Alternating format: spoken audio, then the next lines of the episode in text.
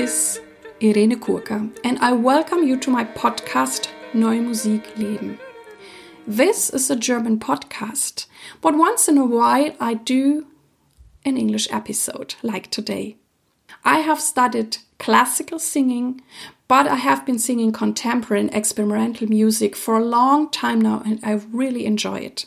If you would like to know more about me, please look at my website www.irenekurka.de. But I will put this in the show notes. There you could also subscribe for my newsletter.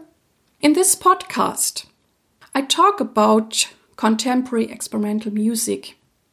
I share with you behind the scenes, and I really want to bring the human beings out of the new music world closer to you. I'm cooperating with the NMZ Neue Musikzeitung. This is a German music paper. Today, my interview is with Marianne Schuppe. Marianne Schuppe is a composer, a singer, and an artist. And she will tell you everything what she's doing because she's doing so many things. And I'm glad to know her. I'm also glad that yeah, we could meet at the Klangraum Düsseldorf in July and um, record this interview for you. So please enjoy the interview with Marianne Schuppe. Hello, Marianne Schuppe. Welcome to my podcast. Hello, Irene. Yeah, it's so great to meet you here in Düsseldorf at the Klangraum in yeah 2020. Very special circumstances, but you're here and yeah, we're working together. The first thing I would like to know is how did you find your way into new and experimental music? Big question. uh, I was a long time ago already convinced that uh, experimental music, or so called experimental music, or what I thought experimental music would be, could be, would be uh, what I was interested in and it came out of a strong resistance towards offered roles after having uh, studied classical singing. So um, I was lucky in my first uh, my first singing teacher in Hildesheim already um, was in contemporary music because her husband was a composer, and she started a little improvisation group, which was quite different from what I later and now regard on free improvisation. But it opened up a door already when I was like 21. And so that might have been one of the first moments. Then, after getting my first exam, I was very keen to find out new ways for myself. Went to South India to study there, or, well, get an insight by practicing South Indian Carnatic music. And I really wanted that at the same time. Listening to these long concerts, I found quite difficult. And I really had to tell myself, you wanted to be here, so now you stay until the end of the concerts. And it might have been hours and hours, as it is in Indian music. Um, and through that, staying and going through my resistance or my not understanding of what was going on, I think I developed a certain, um, well, in German we say Kondition. Mm-hmm. I, in English it would be condition. I don't know if it's conditioning, maybe. Yeah, conditioning, yes. To not run away if something is strange for me in the first moment, but really stay with my curiosity. But what was strange? Just the length, or the type of music, or the type of people, or how they behaved? Well, the repetitiveness, mm -hmm. um, the duration, yeah, and well, not so much happening You over long stretches of time, little little developments. Not understanding any of the language, not knowing what it is about. I think mostly that. Mm-hmm, yes. Mm-hmm. And uh, well, sometimes also outer circumstances like really hot, mm-hmm. being very strong, strong, strong, strong heat, bad air, noises of fans going into these halls, uh, So back in Europe, you were more used to like concert that whatever last an hour or two hours, Yes, and- and, they had different shorter pieces in it. and even Indian music in, in Europe that was somehow tailored Yeah. for European condition or conditioning, you know. And then that that was in, in South India, Madras 1983, it was hardly any tourists there because usually musicians went to North India or more to the east. And it was very, very, very traditional. so how long did you stay there? Five months. Okay. And what happened then throughout the process? I mean, you you got over this resistance, and yes, then I got over this resistance. I really started, of course, to find my way in through listening to, through my ears. Um, people started to recognize me because I was more or less the only white younger woman attending. They would start talking to me, and also as I was taking lessons, I would start to understand bits, at least of the form. but then it's maybe something like like a, a seed, and then you went back, and then it would grow eventually. Yes, it was like a seed. That's a very good picture. Um, when I went back and started to be interested in free improvisation, and really free improvisation scene was something quite different from what had been in the university. Again, there were quite a few things going on. I found so strange. I didn't find very easy to listen. At the same time, it was like a smell. There's something that I'm really, really mm. interested in. It's more like a, a soft vision, something at the horizon that makes you think, this is something I would like to know more about. And I had this training now from South India, you know, not to run away, not to resist if I didn't understand, not to say this is bullshit if I didn't understand, just say, let's see what happens if I stay. Let's see what happens if I go next week again to the concert or so You on. said and so that on. um, you kind of got in touch with the improvisation when you were around 20 through your voice Yeah. teacher. Yeah. So you never heard a contemporary music piece before in your life? Was it actually No. that late? Okay. No. Uh, very interesting. Okay. well, that time, you know, that and was and um, when you had those teachers, I mean, you worked with a Japanese woman who was uh, like a big Scelsi person. That was Yeah. all after much later Much, later. later. yeah Okay. so i studied 79 to 82 83 that was my first studies well music in university and singing before i was i was in piano and had long-term lessons i started when i was six with a very good teacher but contemporary music was I mean, popular music was something every teenager discovers for herself, I think. But as my mother was in old music and is a viola da gamba player, so I was very familiar with old music and house music traditions, all we all playing on different recorders and singing.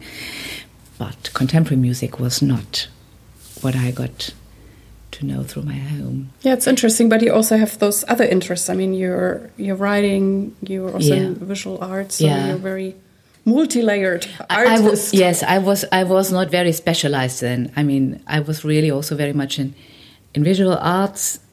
First, more in in painting, then more in sculpture. Coming back from India, I did a, a diploma in contemporary dance. So I had, yeah, I was more or less uh, putting my foot in different fields of, of art and contemporary arts, trying to find my my spot. And in that way, also during my studies, I was not so focused on really music, music, or contemporary music, contemporary music. And it was a very small university. It was a very new interdisciplinary study possibility where you could have two arts parallel. It was almost an experiment for the university. So everything was rather small. But then it's very open-minded, which is also nice. It was very open minded and it has developed very well since then.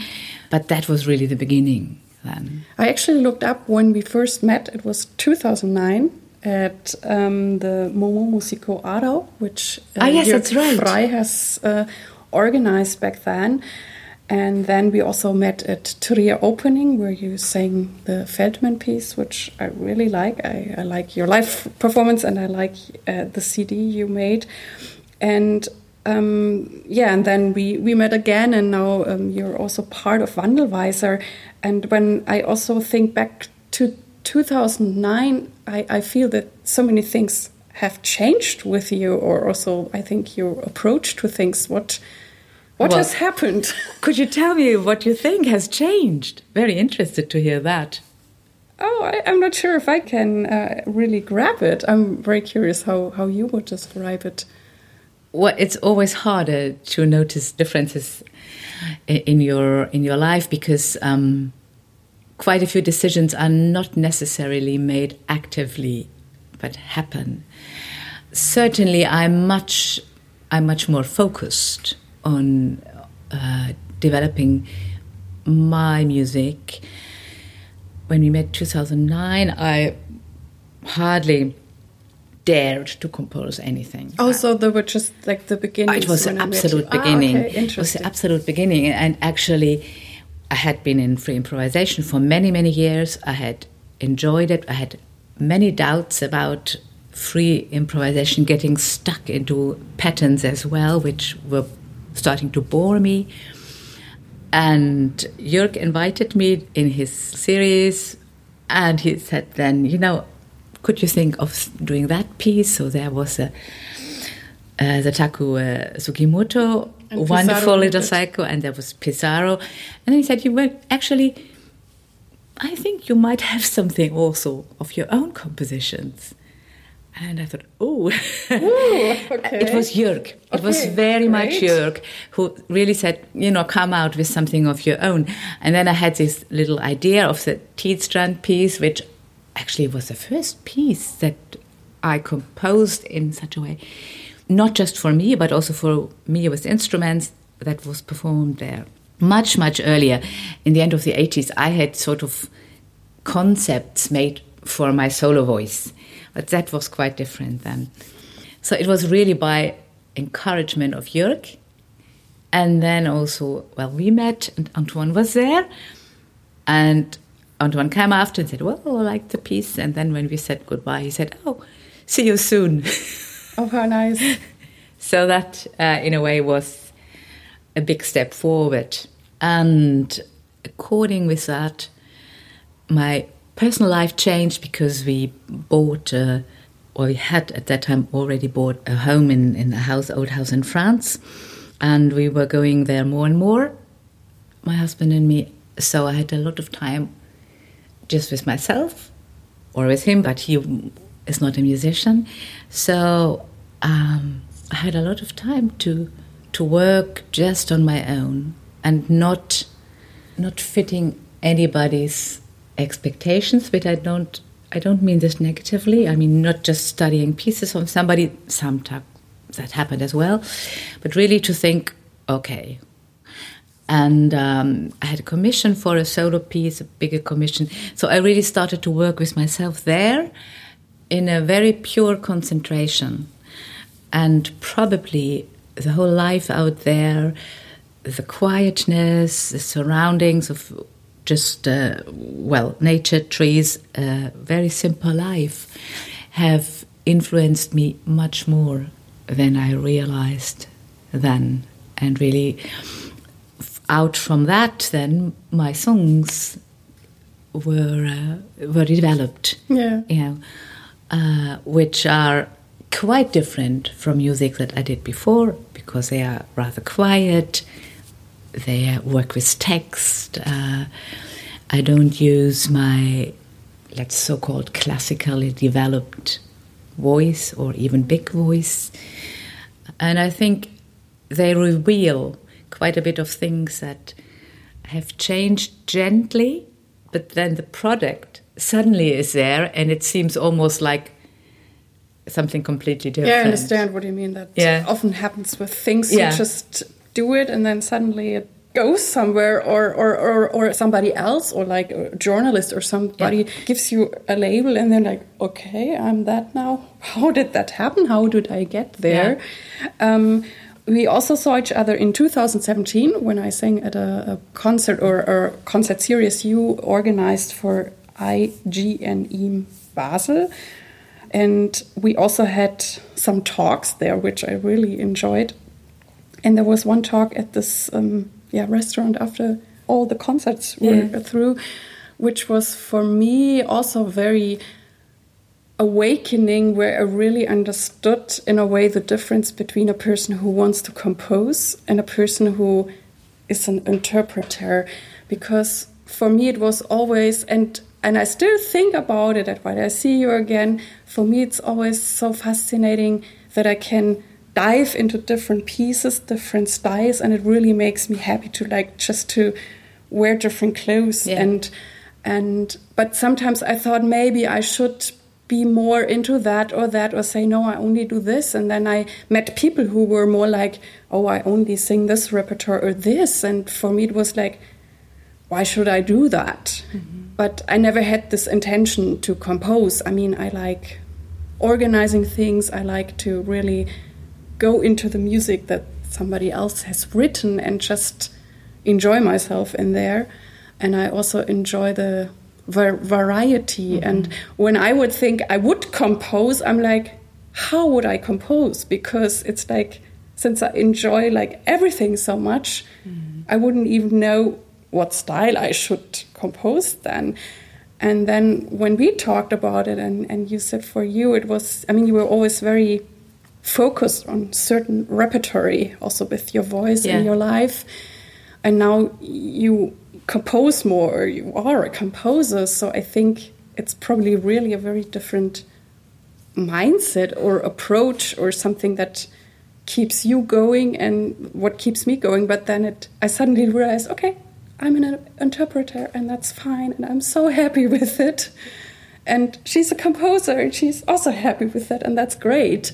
And and I don't need to um, limit myself and say, no, yeah. I only sing now this repertory because that's just not me. And so in a way, I found that yeah, very awakening for me back then. Oh, that's wonderful. I, I also have some glimpse of memories of that of that talk that we had. I think I have had the other thing around. You know, when I was always quite restrictive with repertoire, I would even get pieces composers suggested for me or said, I want to write something for you. And I was getting more frightened than happy about it. So, what kind of projection is this person going to put on me? And I also had um, experiences that people would have written something for me, and I found it so extremely difficult to get into that piece in many ways. And and we were both getting very unhappy actually. So i became very very cautious because i had this several times that people composers would hear me in a concert listen to my voice and came and said i want to write something for you. And um, i found out i'm i'm very honored but i'm not the right person. And also for a while we had a, a, vocal ensemble with some other with three other singers in, in Switzerland in the early zeros, and um, there was at least one or two of them that were excellent interpreters and excellent in, and I don't mean this negatively, serving a piece. And I was really impressed about their well, let's call it devotion, and again, not in a negative way, um, to really find out what does this person mm. want and what is their idea and how can I find my way into it. And I very, very clearly realized I'm not the right person mm. for that. But I'm, I'm just what you described. I feel very devoted and serving. Yeah. But on the other hand, I, I admire people like you who, you know, also have their yeah musical expression in a way through the composing. I mean it's biographical with me. I can you mm. know very well trace it back to my biography why i'm like that. And it has nothing to do with my voice or my uh, possibilities but really with my mindset about that i have always been very strongly trying to find my own thing. And well, that started with when I was 16, I already was making little poems and songs, but not taking it serious, not at all. Then I went into drawing, painting, sculpturing. And again, that was finding, in a way, my own handwriting. Then it went through into dance, which again, actually, there I started with improvisation. And then the dancers would ask me to sing for them. So I was improvising with my voice, and they would dance. And my first productions on the stage were with dancers or with one dancer especially. And so then I continued with music, a little bit more shy to really develop my own handwriting, and I was a little bit oscillating between interpretation, improvisation, and stuff. And it took me quite a few years and some very painful experiences to realize that's not good for me. And I have to have the courage to say, I do my own thing. Even though in many ways that's more difficult, it is, um, well, it's a work which is just lonesome. Uh, yeah, and in between, I forgot to say I was also in writing. I started in, uh, like, like, yeah, 15, 20 years ago, also to have mentoring with a writer uh, so with continuing or starting to show my texts, which had always been there, but show to somebody and say, well, how can I work on them? Um, so finding my own handwriting went through these different media until they arrive now in composition, which again has a lot to do with text, less with visual art, more with text. And I'm really convinced now that's fine for me. Um, and the price is, in a way, that you are alone. I mean, Wandelweiser is a special case which offers a community which is so wonderful about Wandelweiser. The other thing is that the world is not so interested in you. I mean, if you are, have some my repertoire is such and such, if I would have continued like with Scelsi, I could do a lot more concerts. Mm. And um, well, it took me some years to mature, you know, to really oh, come to that point to say that's fine. Yeah, it's very fine for me. Um, and as a composer, I really feel I'm still a, a beginner, a real a, a beginner. Just okay. having started and just starting to find out in what direction it could. You just mentioned Wandelweiser. What does Wandelweiser mean for you, and um, how did you kind of became part of it? Or well, that really happened. You know, it's it was this this this concert and the encouragement by Jürg Frey, which was definitely a stage, and then a little bit later, but it must have been already oh quite some years. I went. Uh, for mentoring with Antoine because mm -hmm. I had seen on the website that this was possible. And then he invited me to do a, a CD with a label. And then in the reviews, I was already labeled a Wandelweiser uh, okay. uh, composer. That fast, okay. Yeah. so this, it just takes its own way after a while. And what do you appreciate in Wandelweiser or also just being here now at Klangraum? Um, it is... Uh, a very, at the same time, a very focused and a very open minded group of people that quite, quite different people that share an interest in a certain way to work and be with each other in a musical setting and share a, a sort of mental uh, world and um, well, almost confession, which is very rare. Mm-hmm, mm-hmm. And wonderfully is international.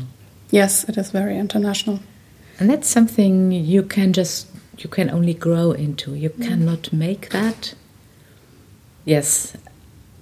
And this togetherness of different aspects of how to deal with each other, with questions of music, of life, of art is something very precious. Mm -hmm. So now you're composing for the human voice or things you're singing yourself. How is that now for you, and what do you find special or challenging about writing for the human voice? My approach really comes out of of my practical work about that I know the voice for many years, my voice, but I also have done a lot of teaching. I started very early just because I was somehow attracting people. The people would come and say, Could you teach me or could you could I come for lessons? And I have been working with groups very, very much also. And in that work, after having warmed up the voice, after having done exercises, there was also the question what to do now? Of course, we can do the conventional stuff. Everybody sings a song or works on a song, or we take such and such choir piece. But I was curious, really curious, to find other ways to work with this. And while while warming up voices, and I invented a lot of exercises. So there were already so many ideas of parts of pieces or pieces that that came up that I was thinking, well, would it be possible, you know, to transfer these directly into a sort of piece? Um, but do you think it is easier for you to compose for the voice because you know it so well?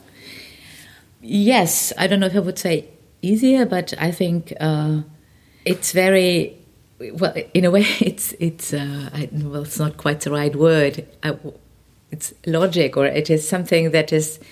It just lies so near because I know this instrument. If it is an instrument, I doubt it is an instrument. And also, I must say, I think there is something missing. I mean, for people that want to work voice, either professionals or semi professional or non professionals, whatever, there's a lot of interest to do that. And many people, if they're not professional, have difficulties with pitch. Mm. So, how to find a good pitch? And they are not very self confident with pitch. So, they will avoid that. So, if you do an improvisation, everybody starts making. and that's so boring. It's just hiding between these little mm. sounds. Um, so, build bridges you know, try to uh, to encourage to use the voice not just with but with different colors of voice, and allow them to find to choose the pitches by themselves or offer a few bridges into certain pitches, whatever. So it was also coming out of a lack of repertoire in that way, mm-hmm. and even as a professional in my generation well, before knowing Wandelweiser, actually, I must say, I found very few pieces that I was keen on, keen to work. There was quite a few very difficult pieces, very much using the fully classical color of voice, showing all the virtuosity that mm-hmm. you can do. And uh, when I started to be interested, I was really disappointed. I was going to these concerts and I thought, well, they are all continuing to sing like a, well not necessarily opera but classic classical mm. style so there is vibrato there is this posture there's full voice there is um, whatever. And i was missing other possibilities mm-hmm. other pieces and came to the point again to say well if they are not there you're doing i might try to to do something. Yeah, yeah. Um, i know that most of the time so far you've sung your pieces yourself but i think now slowly other people are singing them too your, yes. your music. How does it feel for you if somebody else sings your music oh i love it i really enjoy that so you can easily let go whatever yeah. they do with it absolutely absolutely i, I have noticed um, i don't really mind if it's different from what mm -hmm. i thought it would be i'm really happy if if people can make use of my ideas mm-hmm. or, or, feel mm-hmm. that they would like to do so. Yeah, that's that's very very easy. Mm-hmm. Um, though the solo pieces has this has happened less with the solo pieces, and also they are not notated as well mm-hmm. as some other pieces. And this is something I'm only learning now, really. Mm-hmm, mm-hmm notation. Yes, yes. Oh, I I, I assume that's an interesting part. Yeah. Um, when yeah, I, when I was at Basel 2017 again, um, and you're also curating things for the IGNM. What was very interesting for me was when you you called me or asked me to sing there, and you had like a little festival. It was all about voice, different pieces, coloring, and for me, it it was in a way also so touching that you called me because you're like a a singer like me, and you were actually in this program not performing yourself. we were just organizing it, and um, I'm a person. I think we had like what I call competition long enough, and I, I wish just much more that we do things together. We're cooperating or co-creating things, and in that way, it was very nice for me that I got hired by another singer. Yeah. So that was very great for me. Yeah, well, competition uh, between singers is something very happens very easily. Um, also, I must say, in this context, uh, the the IGNM Basel International Society of New Music, that's mm-hmm. uh, the group. Um, when I took this this position, I said, well, this is not to promote ourselves because this had happened before mm. quite a bit. And I don't think it's right to use an official platform and uh, funding from the city to, to put yourself on stage. So there's really a taboo in uh, this group in Basel. Mm. Um, which sometimes is a little bit bitter because you work a lot and you're not getting paid for it. But at the other time, at the other side, it's very good to not think at all what would I like to do, but whom would I like to invite? What would I like to program? How could I compose a program like that one? You know, the words and music. It was called Words and Music, and it was quite contradictory mm-hmm. positions that I had programmed. Uh, and um, oh, I think only when you are not when you are not allowed to think what what I would like to do, you come to new ideas mm-hmm. how to curate contemporary music on stage. You know, because this so far is well, there's it's not so developed. I know, I know. So they're now in Basel starting also a, um, a program on the, at the Hochschule, mm-hmm. curating contemporary music. Great. Yeah, a CAS, so you have to pay. It's not a master. Mm-hmm. Um, and I think that's fantastic because I think there's quite a bit to learn on that side, you know, not to do the whole old uh, uh, um, ideas of mm. curating new music or not just think, uh, how can I make it as soft enough that a lot of people mm-hmm, will come, mm-hmm. but really develop some new ideas, what that could be, mm-hmm. and how the idea of proceeding towards something unknown could be revealed in programming um, so this is how it came. It was a nice chance for me to say, I would really like Antoine's piece. I would really like to have Irene. So this is the moment. Mm-hmm. Great. Okay. Then I would like to know from you how you um, approach your so called time management. And do you have any advice for the rest of us? Oh.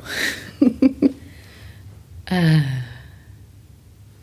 I certainly don't have any advice because I think that's one of the things everybody has to find out for himself. Um, one of the biggest steps through the years was concerning time management was to really bundle my teaching. Mm-hmm. So I have become very, very strict with that and say it's only that day, it's only those two days. And when engaging private students, which I have done only very little in the last years, always have said, you must be prepared that I cannot take certain dates because I'm on tour. Um, I think the clearer you are in your head how you want to use your time, the easier you can manage. And as long as I didn't dare to compose and I didn't have the confidence that I could really develop something, I was much easier giving my time away. and it is really closely linked. That's great. And um, when you compose, are you do you have certain times, or do you need long time frames, or how, how can I imagine I need, that? I need long time Mm-hmm. frames. So my life is, in a way, it is split between France and Basel. Mm-hmm. I'm in France a lot, but um, well, not quite fifty percent, I must say. Uh, in France, I write every day.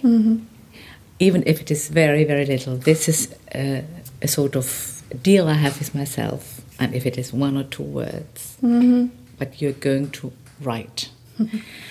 um, and that is very good for me. In Basel, I cannot continue that. Otherwise, I try to, to keep time free. I work very slow. Um, and I found out that my way to develop ideas is not necessarily sitting at my mm-hmm. desk and writing. So a lot of ideas might pop up while I'm in the woods mm-hmm. looking for mushrooms. So I usually then have a little notebook with me mm-hmm. to write stuff down, or I might even interrupt and go straight home to write these ideas down. But um, I have noticed that a lot of things, it is really parallel with the mushrooms. They, after having been sitting there long enough, they pop up, mm-hmm. and you just have to be ready to mm-hmm. Mm-hmm. to catch them. But in that moment, you have to be very, very clear to do so, and not say, "Oh, oh, I will remember and write it down later." You have to be disciplined and say, "I'm going straight to my desk and write it down." But I think that's really very different for every person. Mm-hmm, so, mm-hmm. What are you thankful for today?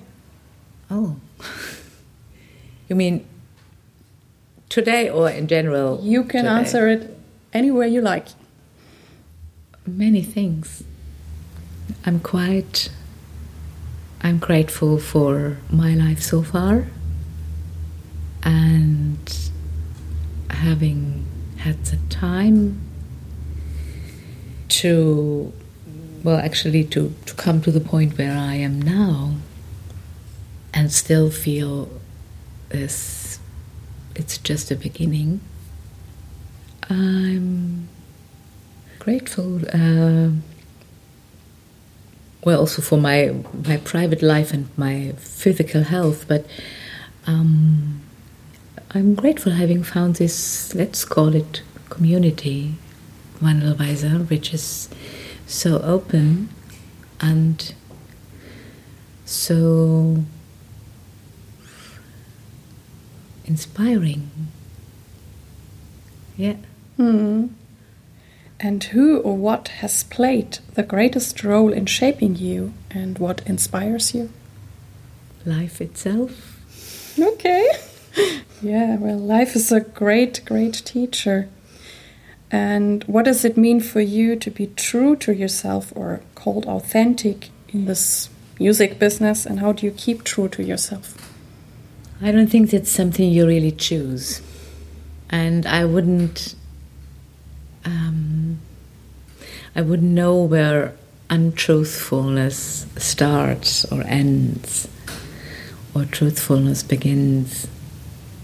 I very much believe that it is the consequence of some seeds that were set in different moments of your life. And for some, you have nothing to do with them, they came from outside. Others, you in a way have influenced or even invited them.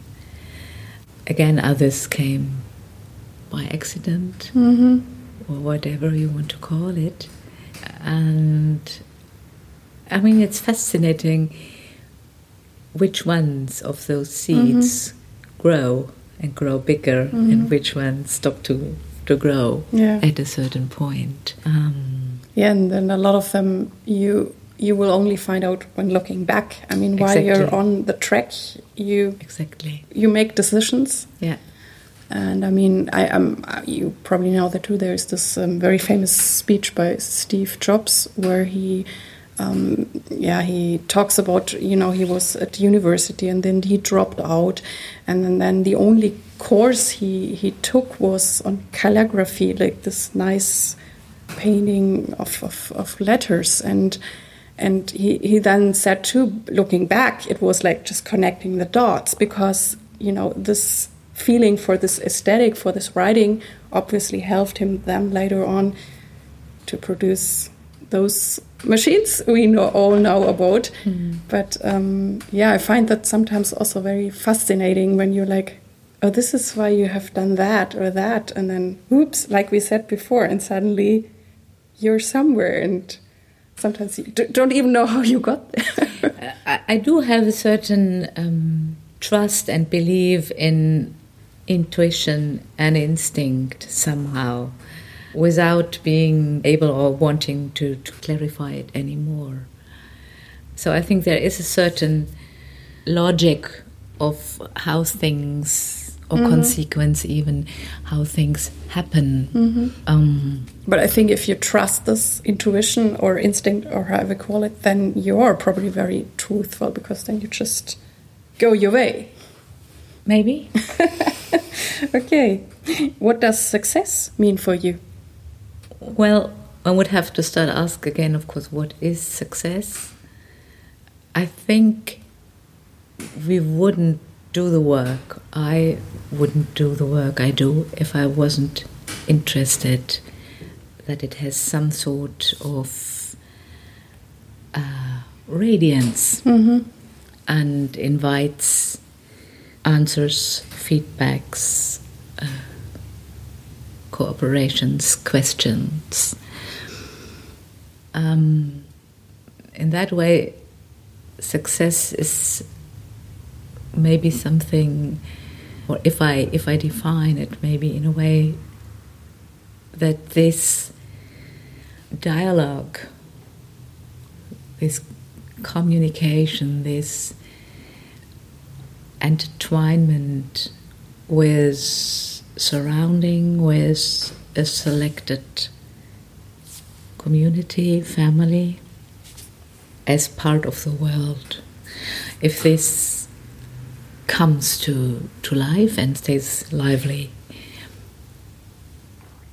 Success, if I would maybe think it in a more open way, or if I say different, I would be satisfied with what I do if I feel that it has some sort of energy to leave a trace and not necessarily a, a materialistic mm-hmm. trace, but um, uh, that some of the things I work on are input for other people mm-hmm. to continue with that work, as I feel I am doing. You know, I'm continuing mm-hmm. a lot of things. Mm-hmm. I'm continuing part of my mother's energies and parts of her life and some of my teachers, some of the people mm. I decided to be friends with, or I met by accident. So I feel that I'm quite connected to generations before me, especially artists, musicians, generations, and especially women mm-hmm, mm-hmm. in that uh, field. And I'm glad if I can pass some of that on. Mm. And I also have um, somehow the trust that it's not lost. However, you know what I do, it is if if I have put it mm-hmm. there and there, if it's if there's a few traces, it doesn't have to be so many. Mm-hmm, mm-hmm.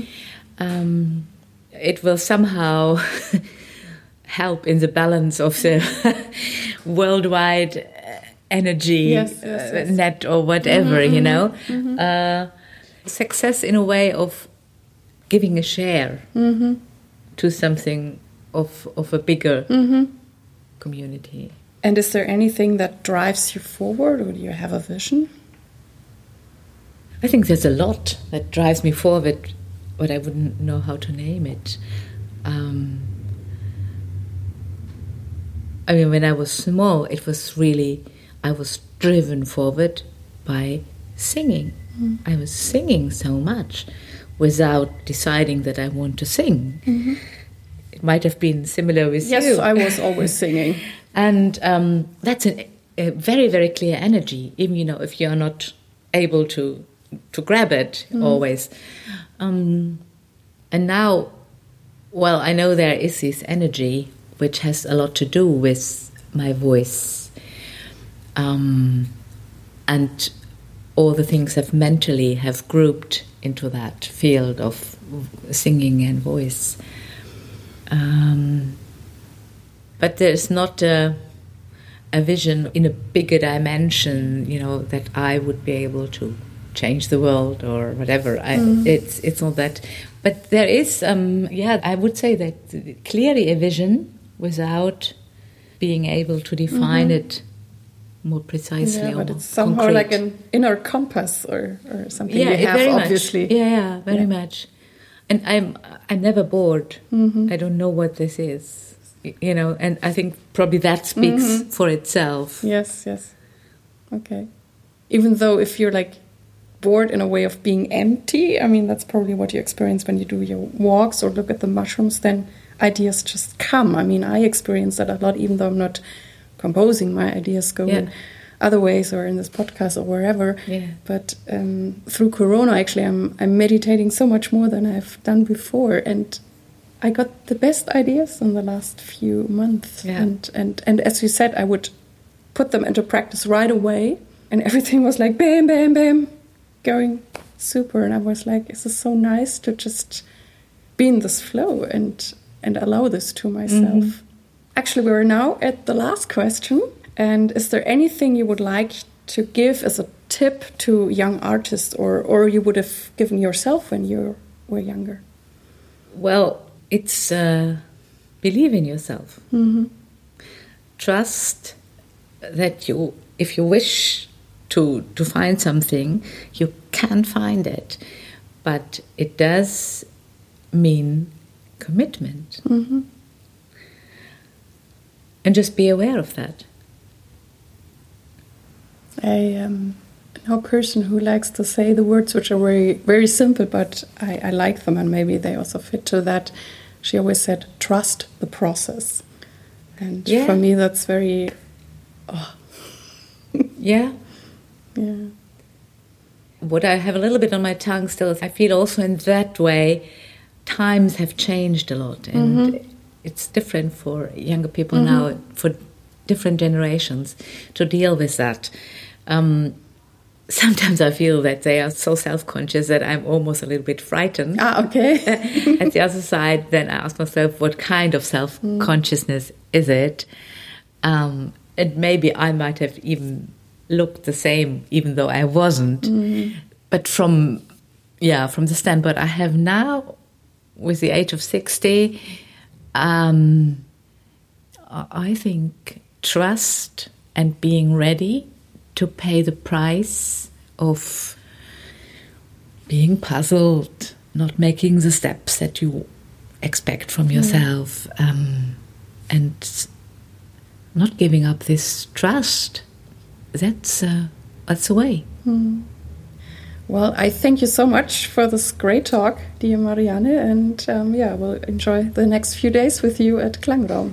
Thank you, Irene. Listen to you soon. you will. This was the interview with Marianne Schuppe.